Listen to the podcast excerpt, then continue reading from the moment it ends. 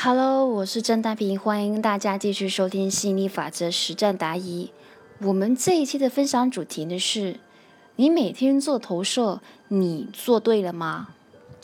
那我们学习吸引力法则的朋友们都一定知道啊，我每天都要学会，就是说去投射。那很多人都知道说要做投射，那到底这个投射怎么样才算对了呢？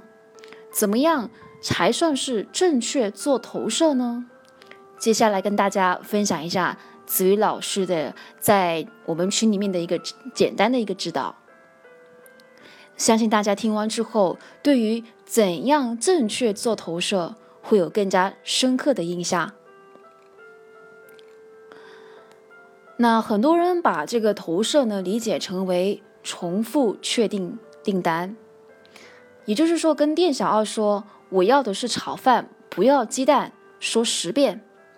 然后等一下，店小二从厨房出来的时候，你逮着他，你又跟他重复十遍：“我要的是炒饭，不要鸡蛋喽。”出于怕对方失忆，怕对方耳聋没听清，反反复复唠唠叨叨，反复强调。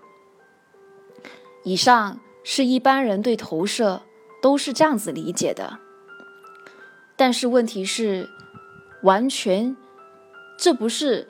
啊，投射正确的一个理解，因为投射它并不是说反复去强调自己要什么，所以刚才的这种对投射的理解是完全就走错了方向。那真正的投射指的是什么呢？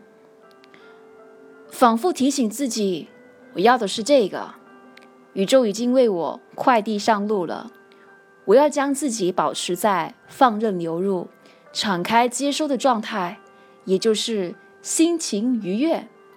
所以，当你投射要有钱，你不是去跟宇宙强调“天哪，行行好吧，给我多一些钱吧”，而是什么？而是我说过我要有钱的哦，宇宙也是肯定会成全我的哦。我要记得保持允许钱流入的频率状态哦。所以投射它不是双十一的买买买，一直反复的下单，而是准备好快递上门的时候，自己人有在，然后恭候签收。简单一点说，就是投射它不是强调我要，而是准备好接收。投射是提醒自己跟愿望要保持调和一致，收发全等。这个也是我以前到现在讲过最完整、最深刻、经典的一次了，对于投射的讲解了。打个比方，我投射一百万，背后的感觉不是我没有一百万，所以我要一百万。我提醒自己要跟一百万流入的感觉保持调和一致啊。这个时候有学员提问，老师。可是我看成都群大部分人都是在投射我要，这样子是不对的吗？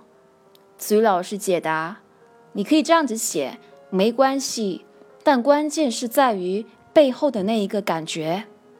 说我要什么，但是那个感觉是我要跟这个愿望保持调和一致。当然，这样子的句子的确会让自己无意识的跑偏，所以。我们可以把它修改成为：我投射自己跟某个愿望保持调和一致，收发全等。所以关键不在于语句，而在于你的感觉。好，亲爱的朋友们，我们这一期的分享就先到这里喽。那我相信我们这一期的分享肯定让各位的朋友，特别是在修炼吸引力法则的这个朋友们哦，就是脑洞大开。